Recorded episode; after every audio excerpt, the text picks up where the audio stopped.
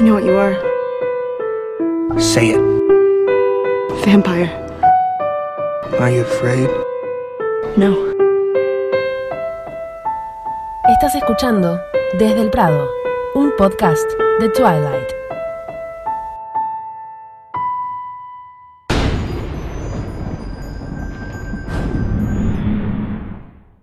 Hola para todos, ¿cómo andan? Estamos acá en un episodio de Desde el Prado, nuestro podcast sobre la saga Crepúsculo.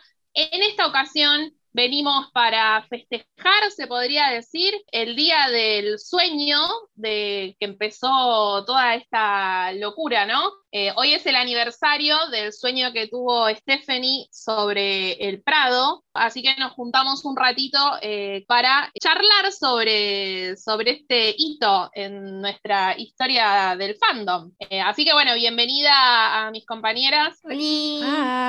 ¿Cómo va tanto tiempo? ¿Ya se habían olvidado de nosotras o no? Bueno, aquí estamos, no es que nos hemos ido. Para empezar esto, estábamos buscando eh, para leerles una entrevista que está con Stephanie en la guía oficial de la saga. Es la primera entrevista que aparece que cuenta eh, cómo empezó todo y que por eso todos tenemos el, el dato, básicamente, que el 2 de junio eh, fue el sueño y está buenísimo porque acá pusimos solamente un, una parte, un pedazo, pero vamos a ir compartiendo esta información para el que no lo sepa, el que no tenga el libro o bueno, el que lo quiere repetir. Así que bueno, vamos a empezar eh, con eso y después vamos a debatir un ratito sobre las cosas que, que fuimos escuchando. El apartado este de la guía se llama Sobre cómo empezó todo y estos son algunos extractos que sacamos de ahí. Esto es onda entrevista, así que van a escuchar una pregunta y una respuesta. Comenzamos. Crepúsculo comenzó con un sueño. Stephanie responde, esta historia siempre me suena muy falsa. Cuando un publicista me dijo que era necesario contarla, porque era una buena historia por razones publicitarias, pensé que mucha gente iba a decir, ya sabes, eso es ridículo. Se está inventando esta tontería para llamar la atención, pero no es más que la realidad sobre cómo empecé a ser escritora. Normalmente me levanto alrededor de las 4 de la mañana, creo que es una consecuencia de haber tenido bebés, un remanente de saber que alguien te necesita, y luego vuelvo a la cama para dormir. En ese momento suelo tener los sueños más vívidos, a esas horas de la madrugada y esos son los que uno recuerda cuando se despierta. Bueno, en el sueño yo estaba viendo hacia abajo el siguiente escenario. Era un prado y había mucha luz el sueño era muy, muy colorido. No sé si eso puede apreciarse bien en el texto. Ese efecto de prisma era tan brillante. La luz del sol en la piel de Edward y Stephanie responde. Sí, ahí está esa hermosa imagen, un muchacho sencillamente refulgiendo con la luz y hablándole a una chica normal. El sueño era cerca de él realmente. Ella también estaba escuchando como yo y él era el que le contaba la historia.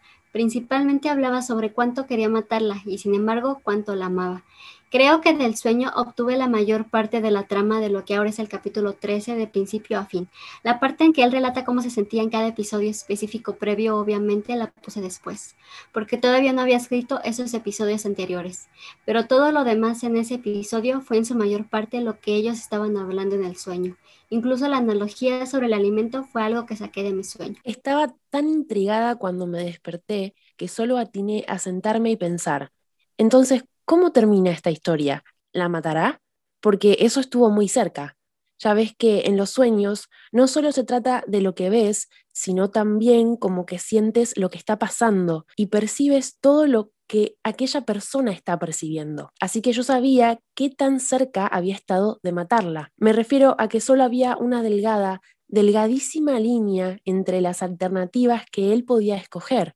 De manera que me pregunté, ¿cómo le harían para que su relación funcionara? ¿Cuál sería el siguiente paso para una pareja como esta? en esa época me había empezado a dar cuenta de que mi memoria se estaba yendo y de que ya no podía recordar ni a quién le había dicho algo un día antes. Mi hijo menor apenas rebasaba el año de edad. El siguiente tenía dos años y otro casi cinco años, así que mi cerebro era como avena, no se le quedaba nada. De manera que yo sabía que iba a olvidar esta historia. Comprender eso fue algo que realmente me dolió. O sea, cuando era niña siempre me contaba historias a mí misma, pero no las ponía por escrito, no tenía que hacerlo. Mi memoria era excelente en ese entonces. Así que siempre podía regresar y visitar de nuevo una historia acerca de esto, una, una historia acerca de lo otro, repasarla y pulirla. Pero la historia de mis sueños se iba a perder si no hacía algo al respecto. De modo que después de darles de desayunar a los niños, solo tenía dos horas antes de la clase de natación y aunque tenía otras cosas que hacer, empecé a escribirla. No fue tanto el sueño como todo ese día escribiéndolo lo que me hizo una escritora, porque el sueño era fabuloso y era una buena historia, pero si yo hubiera tenido a mi memoria a la mano, se habría quedado simplemente como una historia en mi cabeza. Habría desentrañado todo lo que sucediera y me lo habría contado a mí misma, pero eso habría sido todo. Escribirlo, sin embargo, y volverlo real, ser capaz de regresarme y releer los enunciados fue todo un hallazgo para mí. Fue una experiencia fenomenal. ¡Qué maravilla! Así es como se siente poner en escrito las historias. Simplemente estaba cautivada, no quería abandonarlo. Yo solía pintar, en particular cuando estaba en la preparatoria. Gané unos cuantos premios. Era buena con las acuarelas. Mi mamá aún conserva algunos cuadros en su casa. Es un poco vergonzoso, pero están decentes. No era una gran pintora y no era algo que hubiera perseguido como una carrera profesional ni haciendo gala de imaginación. Podía idear una imagen en la cabeza, pero no podía ponerla en el lienzo de la misma manera en que la trazaba en mi imaginación. Eso siempre fue frustrante, pero cuando empecé a escribir, inmediatamente tuve una revelación. Puedo hacerlo real si lo escribo. Y es idéntico a lo que veo en mi cabeza. No sabía que yo era capaz de hacer eso. Así que esa fue la experiencia que me convirtió en escritora y que me hizo querer continuar siéndolo.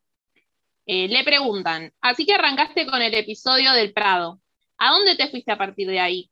Y Stephanie responde, me fui hacia el final, cronológicamente, cosa que ya no suelo hacer. Chano le pregunta, entonces no te regresaste al principio porque quería saber qué iba a pasar después. Stephanie responde, sí, solo fui como cualquier lector con una historia. Quieres averiguar qué pasó. Dejé los antecedentes para después. Eso no me preocupaba mucho que digamos. Lo que quería era averiguar a dónde iba a parar. Así que seguí escribiendo.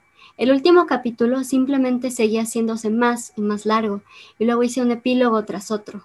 Había tantas cosas que quería explorar como por qué tal situación era de esta manera y por qué tal otra era de esa forma y cómo Bella había conocido a Alice y cuáles habían sido sus primeras impresiones. Así que me regresé para escribir el principio y me encontré con que era muy emocionante ser capaz de darle cuerpo a la historia y dar razones para todo lo que pasaba después. Ordené con letras todos mis capítulos, en vez de enumerarlos, de manera que regresé e hice la, y estaba pensando que el actual capítulo 13 sería E, porque pensé que tal vez 5 o 6 capítulos de material serían suficientes para cubrir el principio, y luego resultaron ser 12, así que me sorprendí. Entonces le preguntan, ¿te sorprendiste de lo mucho que había pasado anteriormente? Y Stephanie contesta, sí, solo seguía sucediendo. Yo pensaba, qué barbaridad, esto se está llevando mucho tiempo. Y cuando alcancé el punto final de la última frase del capítulo 12, terminé por fin.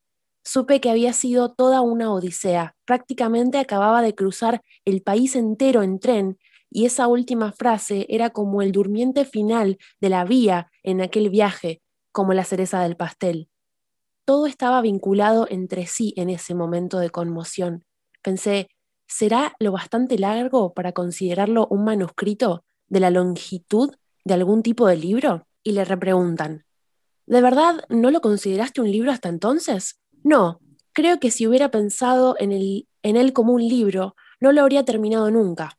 Incluso si a medio camino se me hubiera ocurrido, bueno, tal vez pueda hacer de esto un libro, a lo mejor podría hacer algo con esto.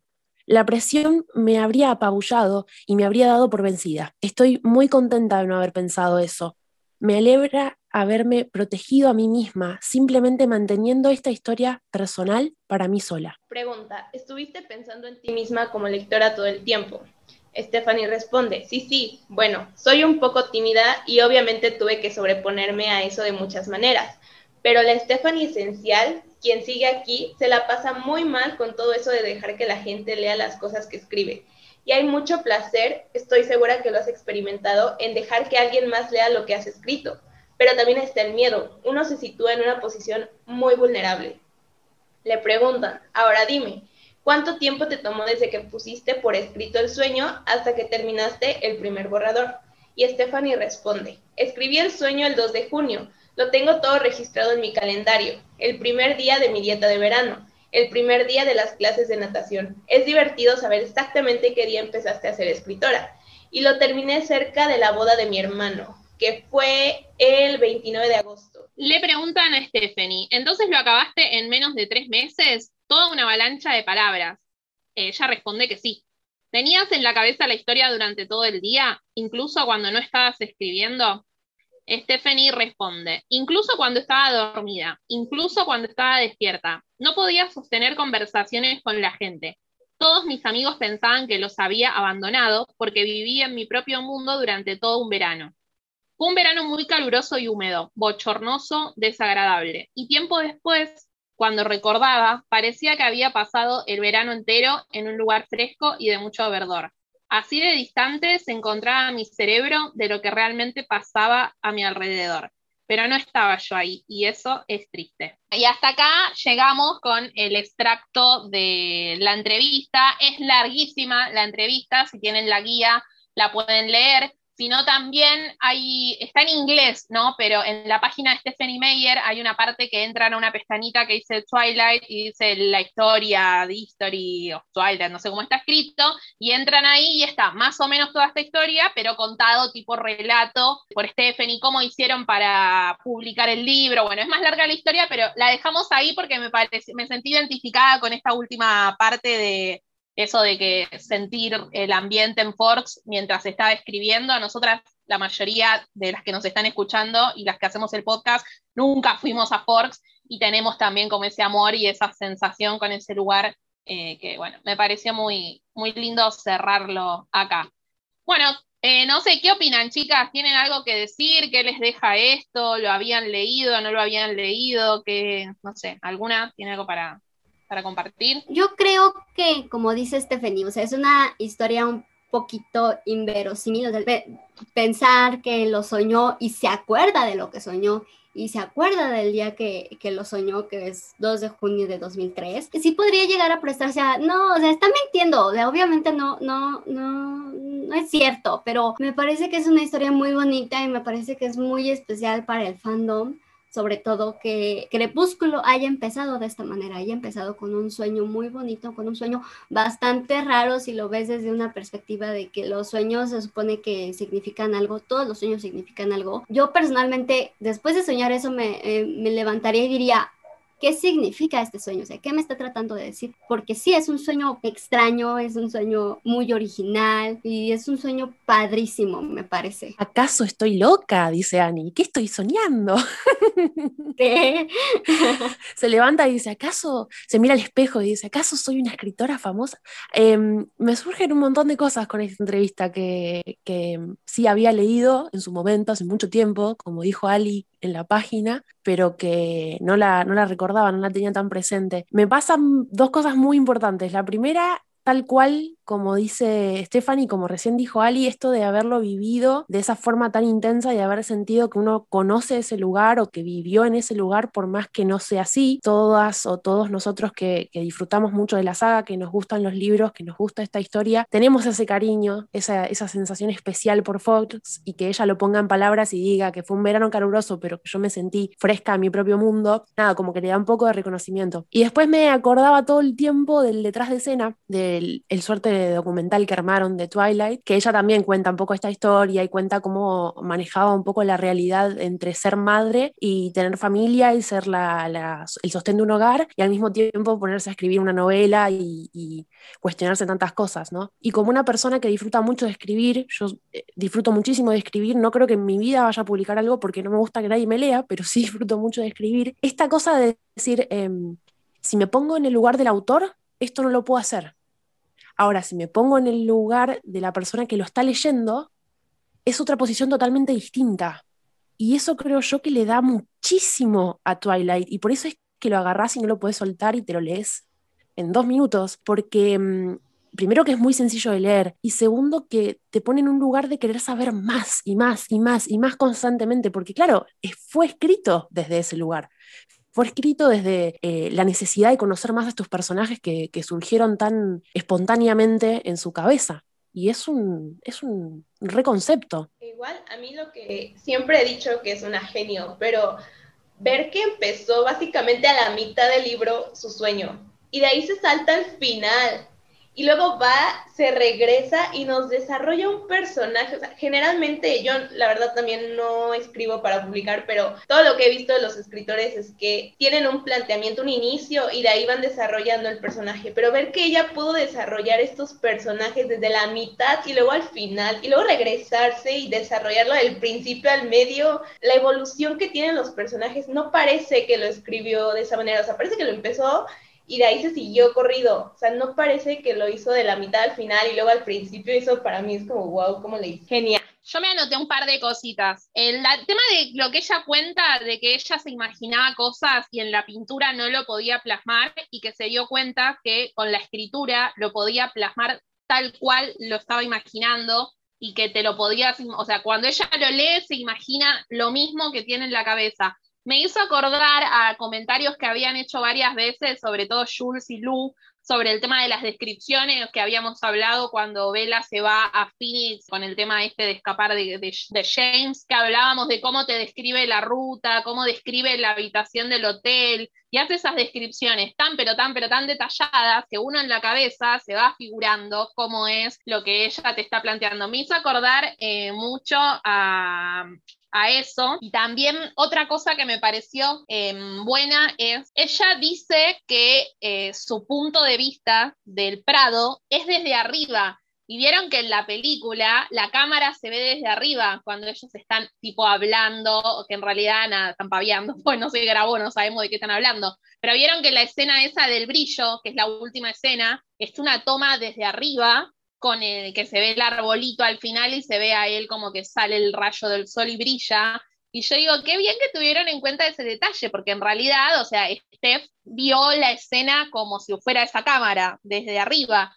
Eh, no, lo tenía, no lo tenía en cuenta ese detalle, eh, me pareció muy bueno y, no, y también me sentí identificada y yo digo, qué genial, la verdad que para plasmar eso que ella decía como de que, como que tenía que saber, ¿y ahora qué pasa con esta chica? ¿La mata, no la mata? O sea, es medio lo que a uno lo apunta a seguir leyendo el libro, y me parece re loco que no es que ella dijo, bueno, voy a escribir esto para que la gente se muera de intriga. Es como le fue saliendo, y esa misma intriga que tiene uno por seguir leyendo, es la misma intriga que tenía ella por ver esos personajes que estaban en su cabeza, a dónde, a dónde la llevaban me parece increíble cómo, o sea, plasmó para el lector el mismo sentimiento que estaba teniendo ella como, como escritora. Y siendo una persona que siempre la subestiman a Stephanie con su escritura, a mí me parece como re loco, o sea, cómo puede plasmar ese tipo de, cosas, eh, no sé, me parece muy, me parece muy, muy genia.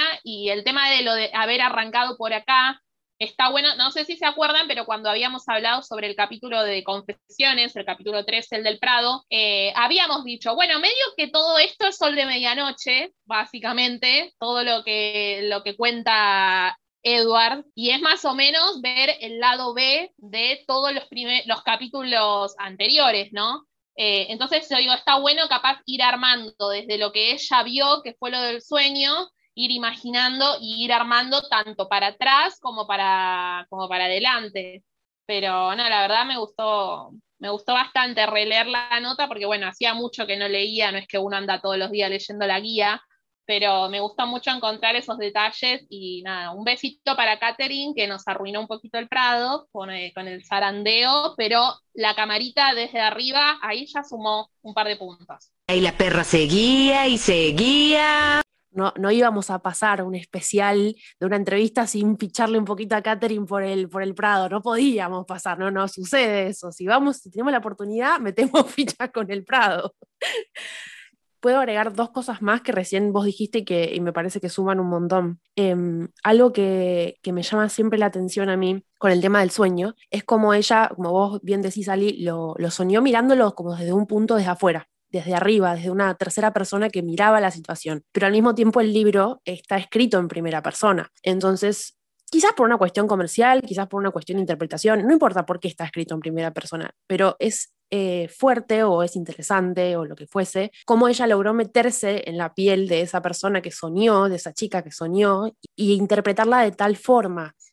tanto como lo que dijo Annie, cómo llevó esto desde el punto del medio del libro fue hacia adelante, hacia atrás, fue y vino. Y eso me hizo acordar al segundo punto que también me noté, que vos recién lo mencionaste, Ali, a Sol de Medianoche, a Midnight Sun. Ella en Twilight armó toda una suerte de situaciones atemporales y las fue acomodando conforme le iban sucediendo, le iban llegando.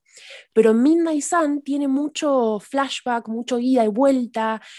Eh, también es lineal, pero al mismo tiempo te da la posibilidad de, gracias a Edward y a su memoria infinita, eh, volver un poco atrás y conocer cosas que no conocía. Y está bueno ver esa, esa conjunción, porque la mina no solo puede armarlo eh, con pensamientos esporádicos, con pensamientos atemporales en línea temporal, sino que al mismo tiempo puede armarte otro tipo de historia con los mismos personajes, obviamente, porque es, una suerte de reimaginación, y sumarte un montón de cosas en el medio, un montón de eventos que nunca se te hubiesen ocurrido quizás. Sí, yo ahorita ya escuchando a las chicas, mencionaron Jules y Lu algo del proceso de escritura que decía Lu que los escritores se necesitan tener sus personajes establecidos desde el principio y, em, y, empiezan desde el principio de la historia. Yo personalmente y también como escritora, entre comillas, me interesa mucho saber me, me, da mucha curiosidad saber si Stephanie soñó a Edward y Bella cómo los describió. Si Abela la soñó con el cabello castaño, largo, si Edward lo soñó con el cabello castaño, nos, castaño cobrizo, perdón,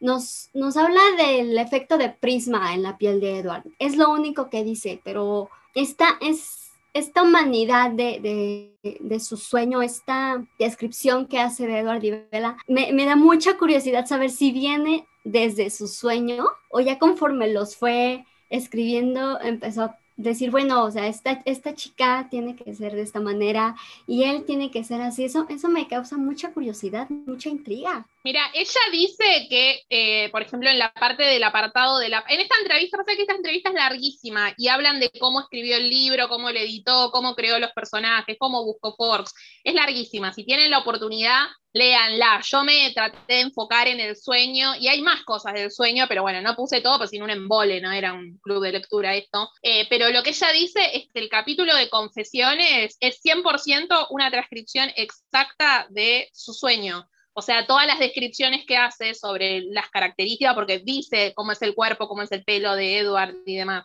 Todo lo que, o sea, todo lo que sabemos está ahí agregado. Yo supongo que sí, porque si ella ya los vio a ellos en el sueño y ella misma dice que el capítulo de confesiones es una transcripción exacta del sueño, para mí que sí. Yo solo siento que al final ella tuvo el sueño y despertó como a muchos nos ha pasado, que es como tienes un sueño súper bueno y despiertas y dices tú como, ¿qué pasó? Y cierras los ojos para fingir, darle un final que quieres ese sueño, solo que ella lo escribió y eso es como, wow. Así que ya saben, personas, si tienen un sueño aunque les parezca loco o lo que sea, lo escriben, nos hacen una novelita, nosotras se las leemos, no tenemos problema. Eh, bueno, ¿alguna tiene alguna opinión más, algo más que decir? Yo solo repetir lo que ya dijeron Jules y Lu, que Stephanie es una genio y lo que tú ya dijiste, Ali, que está, está injustamente subestimada su poder de escritura, su habilidad para, para describir situaciones, para hacernos realmente viajar a donde quiere que, que, vayamos. Eso es todo. Me parece que yo creo que en algún lado leí por qué Stephanie escribió en primera persona. Creo que ella había dicho que le resultaba mejor o más fácil escribir en primera persona, que le parecía como más, eh, como más fácil hacerlo de esa manera. No me acuerdo si lo dice en este mini documental que vimos, eh, lo pueden buscar en el Midnight Sun Party que hicimos, que vimos los extras del DVD. Creo que ahí lo cuenta, o mismo acá en la entrevista de la guía, eh, creo que dice eso, como que a ella le pareció y que todo el mundo le decía que estaba mal escribir un libro en primera persona. Bueno, ella cuenta un poco ahí todo el proceso. Si buscan, capaz que lo encuentran ahí o capaz no, pero tengo esa sensación como que está o en esta entrevista de la guía o en ese mini documental del DVD que lo pueden encontrar en nuestro canal de YouTube. Sí, es que, o sea, elección, haya sido cualquiera hacer elección, porque seguramente es más fácil, de hecho a mí también me es más fácil escribir en primera persona. Lo que destaco es esto, es la capacidad de ponerse en la piel de la otra persona, que si bien ella lo soñó en tercera persona, lo vive en primera y lo escribe en primera y, y te es tan atrapante. Sí, creo que de hecho sí, tenés razón, estaba en el documental, por eso me lo, lo tengo tan presente. Nada, como para cerrar. eh, no- Steph te- también dice en una parte de esta entrevista que yo no la puse, eh, como que ella se había encariñado tanto con Vela escribiendo en primera persona que cuando le tuvo que poner el nombre le puso Isabela, que era el nombre que ella tenía planeado por si tenía una hija mujer, porque tenía tanto amor y tanta expectativa y tanto puesto, tanta energía puesta en, escribir desde la perspectiva de Vela, que por eso le puso el nombre que ella le hubiera puesto a una nena, que hubiera tenido una nena eh, como hija. Sí, sí, yo también lo leí y para agregar, decimos mucho esto en el fandom, que Crepúsculo fue un parteaguas para el género adulto juvenil y no, no es solo la- las películas, sino también el- los libros. Y estoy hablando de Stephanie y Bella, porque sin Stephanie y Bella, un montón de historias que están contadas desde, la prim- desde primera persona no existirían.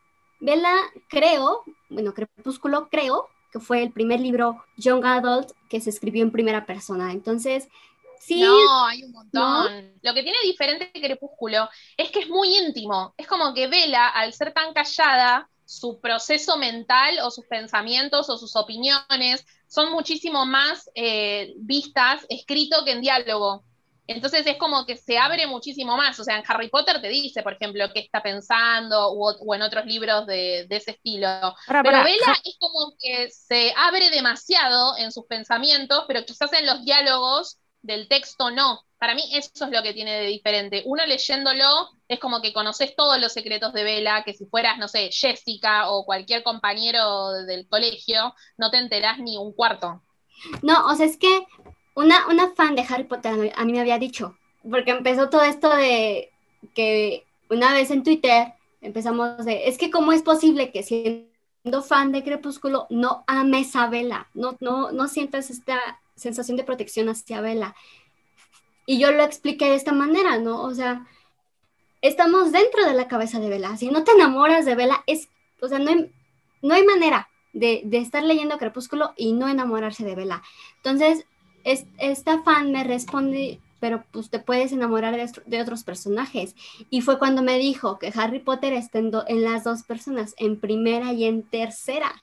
Sí, a mí me parece que hay partes que cambia de persona, pero no sabría decirte eh, cuál. Pero igual eh, creo que la diferencia era eh, eso que hablábamos con Jules, que no salió en la grabación, pero estábamos hablando del tema, que claro, al estar en tercera persona y ser omnisciente, que sabe todo, muchas veces te transmite cuáles son los pensamientos de Harry, pero nunca un tercero, por más de que sepa todo, te va a transmitir todo igual que la persona que te, eh, bueno, como Vela, ¿no? Aparte creo que también tiene que ver el tema de la personalidad de Vela, esto que decimos de que Vela piensa, uy, qué pesada que es Jessica, otra vez me está preguntando por Edward, pero no le dice a Jessica qué pesada que sos, le trata de tirar otra pregunta para sacar la pelota para afuera y cambiar de tema. Entonces nosotros nos enteramos un montón de info de Vela, porque lo estamos leyendo en primera persona, que por más de que fuera un omnisciente, no nos va a dar toda la información. Pero por eso debe ser mi confusión con Harry, porque te nombran los pensamientos de él, pero no tanto en profundidad como, o los sentimientos también, no tanto en profundidad. Igual,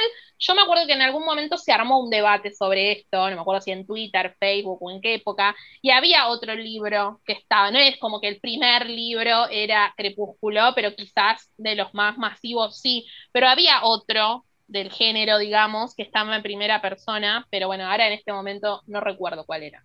O sea, yo solo lo que encuentro a lo que están diciendo es que ya cuando, cuando sin dar spoilers de Midnight Sun, entiendes la frustración también de Edward al querer entender a Bella, porque como dicen, nosotros sabemos todo lo que pasa en su mente y lo poco que llega a compartir en diálogos.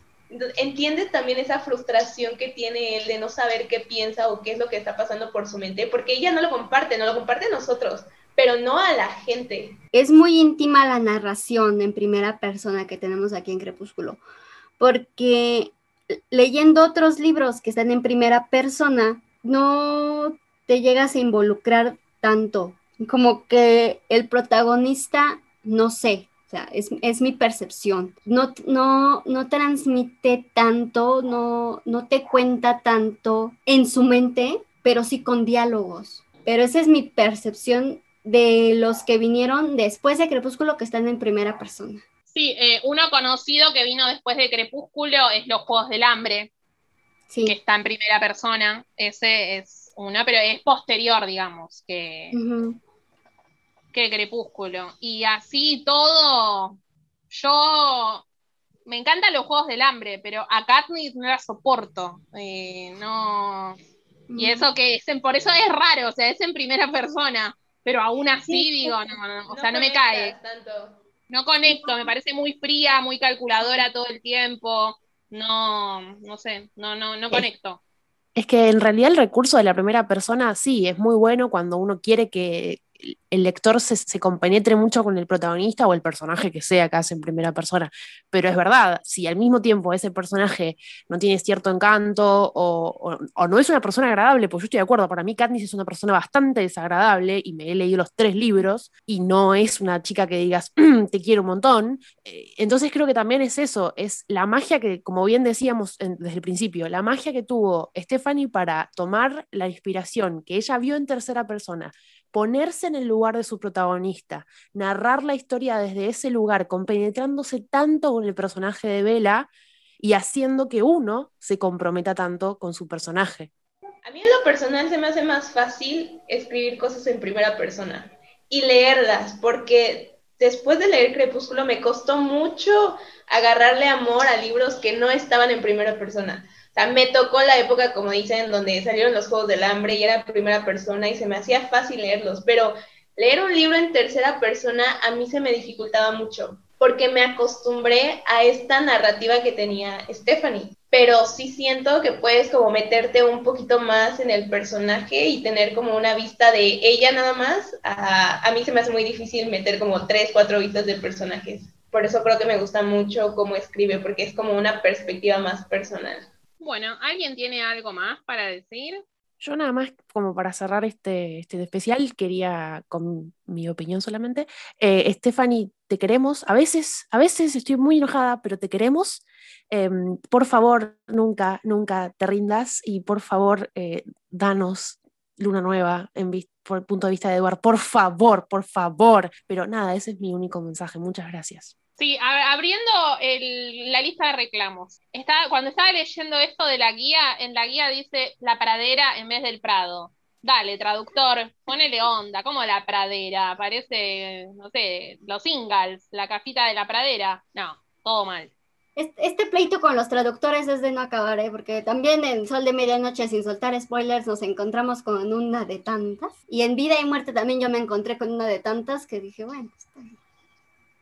Sí, no, no, no entremos, no entremos en ese terreno porque tenemos que quedarnos una hora, una hora más hablando. Pero bueno, nada, para cerrar esto, volvemos con lo mismo. Si tienen un sueño loco, escríbanlo, nosotros se lo leemos, háganlo fanfic. Stephanie, larga eh, todos los Yo diría, podemos empezar con Luna Nueva, como, como dice Eduard, podemos empezar por por siempre. Bueno, yo diría, podemos empezar por todos los libros, pero bueno, empecemos por Luna Nueva.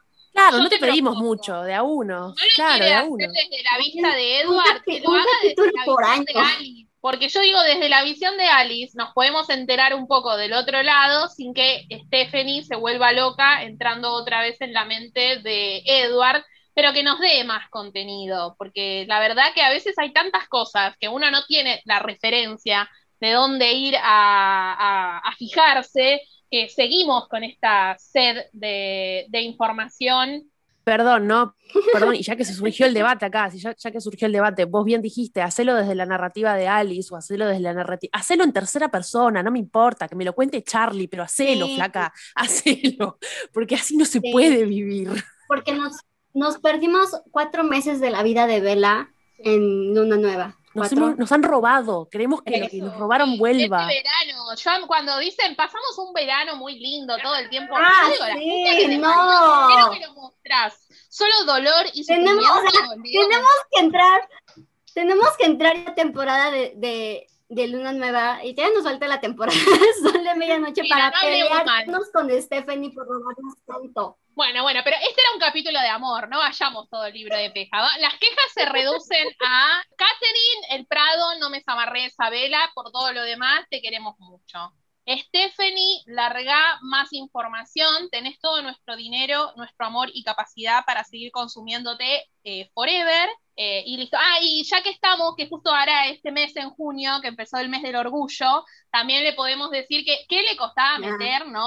Algún personaje de, de la comunidad LGBT. Para ella no existen. Se ve al igual que los negros que no existen, tampoco se ve que existen eh, los personajes eh, de diversidad sexual. Así que si en alguno de esos libritos quiere como meter un personaje, no le voy a pedir que, no sé, que Jasper sea trans de un día para el otro, ni nada por el estilo. quiere poner, no hay problema, pero... Gran falta, gran falta, sí. Gran falta de identificación con una comunidad tan grande que encima consume mucho esto, este tipo de novelas. Y por el otro lado, el gran error que cometió esta mujer es ponernos una protagonista que no tiene novio y usa franela y hacernos querer creer que esa mujer no es gay. Vela es re gay. Vela es muy gay. o sea, si me preguntabas a vista, a simple vista, sin conocer nada de Vela, esa chica es heterosexual, yo probablemente te hubiese dicho que no. Te hubiese dicho que no. Bueno, no sé, no digo que los personajes que ya están, ya están y es canon. Pero si quiere meter, no sé, Mike Newton después del secundario se dio cuenta que estaba enamorado de Eric o se imprima con, no sé, alguno de los lobitos que quedó suelto. Yo lo ¿te shipeo. Yo lo shipeo, ¿eh? Yo lo shipeo. a mí me preguntás, no, yo lo shipeo. chiquitito, me parece, con alguno de los otros, pero no sé, algo. No, no digo cambiar el canon porque es raro, es como eh, J.K. Rowling, que de repente Dumbledore es gay, que bueno, ponele que no, había, no contradice mucho la historia, pero después hizo la obra de teatro con la Hermione negra, cuando hay dibujos de Hermione que es blanca y los hizo ella misma, los dibujos. Eh, las descripciones son de tez blanca y ahora quiere hacernos creer que, ah, no, puede ser de cualquier color de piel. Ya en el canon es medio raro meterte, porque queda medio forzado. Lo ideal sería que arme eh, personajes nuevos, poderosos, con el que se puedan incluir y que lo tenga en cuenta para una saga nueva. Porque por más de que incluya personajes nuevos, los protagonistas son todos blancos, heterosexuales, cis, hegemónicos, con un pequeño problema de que son vampiros, pero en el resto de las cosas son muy de la norma. Entonces estaría bueno que para cuando creen sagas nuevas piensen, ¿no? En incluir a, a, otras comunidades, ¿no? Ya sea eh, por raza, eh, no sé, eh, sexo, diversidad sexual, digamos, etcétera. Pero bueno, nada, un pequeño pedido recordatorio, porque después te dicen, viste, no, pero esos son racistas, son machistas, son no sé qué cosa, eh, son pedófilos también a los de la saga. Entonces, bueno, nada, para que sepan que lo tenemos en cuenta, amamos a la saga, pero sabemos todos los errores que tiene y esperemos que en un futuro esto cambie, no solo con esta saga, van a salir sagas nuevas que van a ser el centro de atención de los adolescentes, los jóvenes, los adultos, y esperemos que en algún momento esto cambie y no sea siempre una historia de gente cis, hegemónica, blanca, linda, etcétera. Si nos metemos al canon, yo le daría a Aro. Pero tiene su esposa. Yo creería que es Aro, que no, que, que se fue contra Atenodora no por, no por poder, sino porque estaba enamorado de Marcus. No sé, tal vez. No, yo, yo coincido con Ali. Yo coincido con Ali que cambiar el canon, primero que es, es innecesario y es como un poquito forzado, y segundo no es necesario, no necesitas cambiar el canon, puedes agregar personajes nuevos, puedes darles nuevas expectativas, porque aparte es eso, lo mismo que dijo con Rosalie. Ponele que Rosalie hubiese sido gay, ponele. Cualquier persona que hubiese visto ese personaje, una chica eh, gay, hubiese dicho, ah, pero la hacen mala, la hacen antipática, la hacen mala onda, porque justamente quieren que... No, no, no es necesario. El canon creo yo que se tiene que mantener como está, por eso yo jodo cuando digo que Bella es gay, obviamente, eh, pero sí, creo que hubiese estado bueno y todavía hay oportunidad agregar un personaje, un personaje que tenga algún tipo de peso para la trama, porque es necesario, y darle una identidad sexual distinta a los demás, o una raza distinta a los demás, o otra cosa. ¿Por qué no hay un discapacitado en todo el libro? ¿Por qué no hay un pibe con No, silla de ¿cómo? ruedas? Sí, señor, el papá Bueno. de, el papá de Ah, es verdad, tienen razón. Tienen ra- No me retiro, pibe, permiso. no Listo, ya está. Me retiro, tienen No razón, tienen pibe, razón. digamos, ¿no? Es un señor que tratamos de olvidarnos que existe, sobre todo en los capítulos que amenaza a Vela con su mirada, pero Bueno, de- Y ahora más No, Billy no una cosa, lo que dijo Jules obviamente es un chiste. Ninguna persona porque se viste con franela y zapatillas quiere decir que sea lesbiana, porque eso es un Obviamente, sí, obviamente, joda. Este, primero es un estereotipo de género, porque ¿por qué tienen que ser las mujeres varones y los varones pantaloncito? Y no, o sea, es un chiste, ¿no? O sea, Sí, es un obviamente. chiste. Claramente. es Ah, De hecho, es- son una de las cosas que destaqué en el día de, bueno, en el día de ayer, que empezaba el mes del orgullo, el tema, ¿no? De cómo Kristen, en este caso la actriz que protagoniza la saga, rompió totalmente con ese tema, ya desde ir con vestido y zapatillas, vestirse eh, de otra forma que, no, no vamos a decir no femenina, porque es otro tipo de ser femenina, no, no femenina es estar con las uñas rosas, vestido y tacos todos los días, eh, siempre es algo bueno para, para rescatar de la Cristencita. Bueno, algo más para aportar sobre el sueño, sobre todo esto, así cerramos, porque si no ya vamos a terminar hablando hasta de Renesme y no nos vamos más. No, bueno, o sea, yo reconocer algo, porque saben que yo no soy gran admiradora del runner de las redes sociales de la saga, entonces reconocer Ah, lo que hicieron ayer con Kristen. De la Sí. foto ya ni hablemos, pero recono- reconocer que ya están hablando del Pride, que ya están reconociendo que los tiempos ya no, ya no estamos en 2005, entonces un, Sí. un dedito arriba para, para el community manager de, de Twilight, porque me gustó lo que hizo ayer, creo que a todas nos gustó lo que hizo ayer, nos- o sea, cayó bonito, sobre todo porque fue con Kristen. Kristen creo que es la única este, de parte del cast de la saga que es parte de la comunidad, al, menos abiertamente. Entonces, muy bien hecho, muy bien hecho. Medio dedito arriba, le ponemos medio porque la hizo bien, pero la cagó con la foto. Medio dedito arriba. Sí, es medio, medio superficial igual, o sea, obviamente es en joda, porque uno ya, o- sería un capítulo aparte, hablar de la cuenta y de cómo manejan la saga en redes y el poco marketing y demás, un día podríamos hacer eh, un capítulo solo de eso, pero sí, se valora, pero estaría buenísimo que lo hagan en historias reales, ¿entendés? Que todo el mundo esté fanatizado con un vampiro que es gay o con un lobo o con el monstruo que esté de moda la década siguiente, mañana o pasado.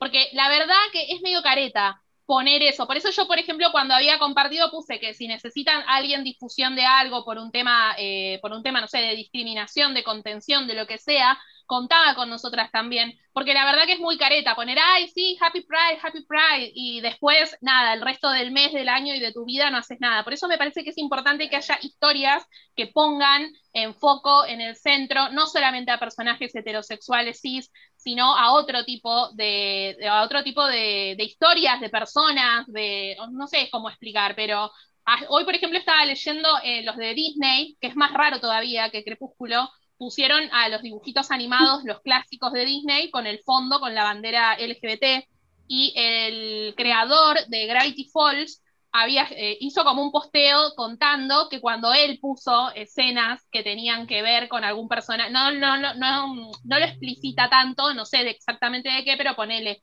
él quiso poner algún personaje gay y los de Disney le dijeron que recorte esa parte del capítulo. Gravity Falls es una serie de dibujitos infantil para el que no lo conoce, muy buena, recomiendo. Y eh, después, por otro lado, en las redes sociales, Happy Pride, Happy Pride. ¿Qué es más importante? Un posteo en las redes sociales que los nenes no van a mirar. Los nenes de, que ven Disney Junior no tienen Instagram.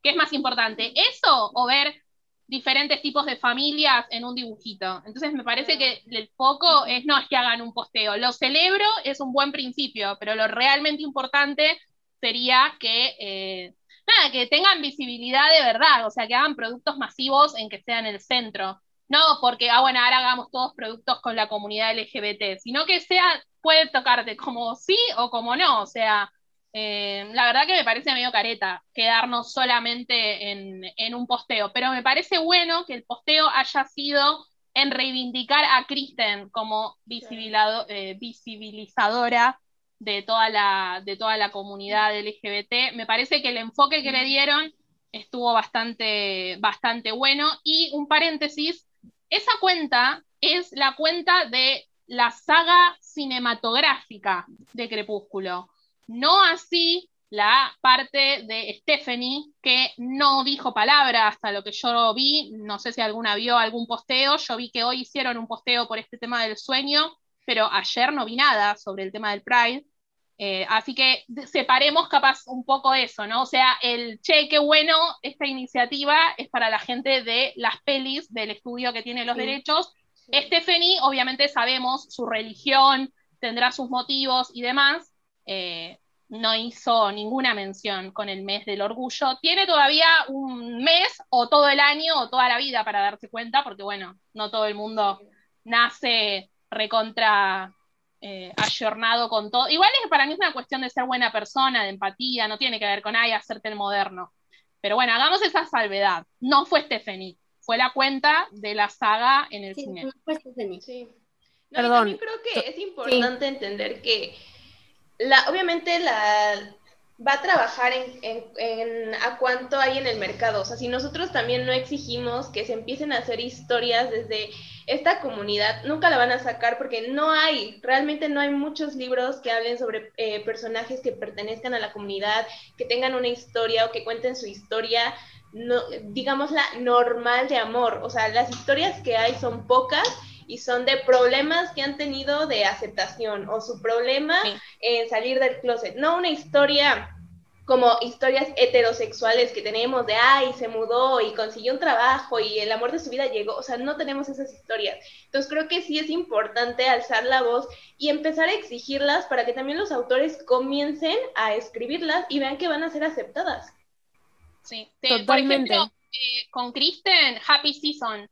Happy. Season, la primer comedia LGBT, en todo lo que trata es estar metido en el closet, en no sé qué. Yo quería ver una sitcom en que sean dos lesbianas y que sea una sitcom, eh, una rom-com, perdón, como cualquier otra, en donde el chabón la caga y no sé qué, pero acá sería una de las dos chaboncitas, y no que durante una hora y media el tema esté centrado en que una se quiera hacer la hetero porque le da miedo la opinión de la familia y demás. Ese es el tema, no que pongan solamente por poner y que el único conflicto que tienen sea si sos gay, no sos gay, si te descubre tu familia o no te descubre. Creo que de ese tipo de películas ya vimos un millón, o sea, pueden hacer una, como es tan fácil, o sea, cual, como cualquier película romántica que hacen con un chabón y una señora, una chica, pero con dos chicas o como con dos chicos y que no, no sea, porque la verdad que eso del todo, siempre que sea toda la, o sea, obviamente es una realidad, no lo estoy negando, pero creo que de esa realidad ya tenemos bocha de películas y no sé qué tanto ayuda que siempre estemos rondando sobre el tema de salir del closet, la aceptación, que te terminan haciendo bullying, que te matan eh, y todo, no sé, la sexualización, que a veces uno quiere ver una cosa normal, por eso digo, en un dibujito no te van a poner tanto conflicto, pero simplemente que Menganito de tal tiene dos papás, o sea, algo tan simple, no te lo van a mostrar haciendo nada raro, ni no, no, no es que tiene que ser de repente una película centrada en eso, pero ponerlos nada, como es en la vida, o sea, todos tenemos familiares, amigos, vecinos que pertenecen a la comunidad LGBT y uno lo ve en las situaciones eh, cotidianas. Es que sí, justamente incluir a la comunidad, incluir a los personajes, no significa que el foco tenga que estar puesto en eso. Totalmente de acuerdo. Eh, pasa mucho y es una de las cosas que más le critican a Netflix en los últimos años. Netflix se la dio de nosotros somos inclusivos y tenemos personajes de todos los colores. Sí, pero el protagonismo y el estereotipo es constante. La problemática no es que la persona tiene que conseguir un trabajo, la problemática es que es gay. Punto, ya está, no tenés más problemática que eso. Y no es así, no todas las realidades son así, estoy totalmente de acuerdo. Y si se me permite sumar una cosa, la representación, como bien decíamos hace un rato que yo hice el chiste de el estereotipo, la representación no tiene que ser un estereotipo, tiene que ser una realidad. Si vos vas a hacer una película en donde los protagonistas son homosexuales, que los actores sean homosexuales, porque son personas que entienden y viven lo que está viviendo ese personaje. No tiene ni idea una persona que no lo vivió cómo representar esa situación o esa, esa forma de vivir, ¿entendés? No darle el protagonismo a la homosexualidad, darle el protagonismo a los homosexuales. Ellos son los que son eh, discriminados, los que no consiguen trabajo, los que son parte de la comunidad, siempre les cuesta todo el doble, especialmente ni hablar si sos trans, ni hablar si sos qué sé yo, pansexual, ni hablar de las que son totalmente aún más minorías. Si le vamos a poner el foco a la comunidad LGBT, como bien hizo la cuenta de Twilight y no hizo Stephanie Meyer, y no creo que haga, lamentablemente, darle el foco a lo que corresponde, no al arco iris, no a la banderita de colores, sino a la realidad que viven esas personas. sea, exacto. Es, es ahorita el tema de Happy Season, que Mackenzie es hetero y Kristen es queer. O sea, es, es como bien dice Jules, la representación es la inclusión y es entender otra vez que todos estamos aquí, todos existimos y todos somos seres humanos. Eso es todo. Claro, que es para largo. En otro capítulo, aparte no íbamos a hablar de esto, yo tiré un comentario por tirar porque dije, ah, cierto que es el mes del, orgullo y bueno, nos colgamos como hacemos siempre, pero bueno, otro día quizás lo podemos hablar eh, más. Y ya que estamos con este tema, que no tenía nada que ver, si quieren, nos pueden contar sus teorías de qué personaje les parece que podría ser sin romper mucho el canon. Si quieren romperlo, rompanlo, no pasa nada. Total, estamos pensando. Eh, nos pueden contar capaz en nuestras redes, tipo consigna, qué personajes quisieran emparejar eh, en un futuro libro que no va a existir, si no lo escribimos tipo fanfic. Eh, así que bueno, esto fue todo. Jules, si querés, antes de terminar, recordarnos las redes, porque quizás la gente no las tiene muy frescas. Ay, no, no me acuerdo. No, mentira. Nos pueden encontrar en Instagram y en Twitter como arroba Prado Podcast. Eh, bueno, nada, cerramos entonces por hoy. Nos estamos viendo en cualquier momento, o escuchando, o hablando, o lo que sea. Así que bueno, gracias a mis compañeras por acompañarme hoy, porque literalmente les dije, che, ¿tienen un tiempo para grabar hoy a la tarde? Y todas muy copadas vinieron acá a grabar, así, sin aviso, ¿viste? Como la impulsividad al palo. Eh, con, tal de no, con, tal de no, hacer lo que se debe. No, tienen ni idea de lo que estábamos planeando. En cinco minutos salió en el grupo no tienen ni idea.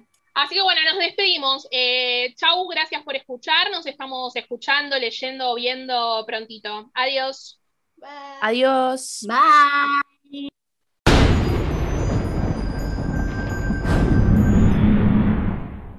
Seguinos en nuestras redes sociales. Arroba Prado Podcast.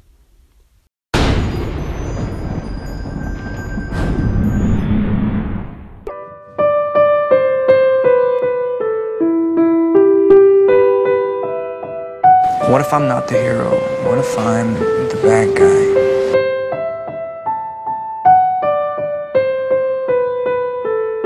Are you afraid?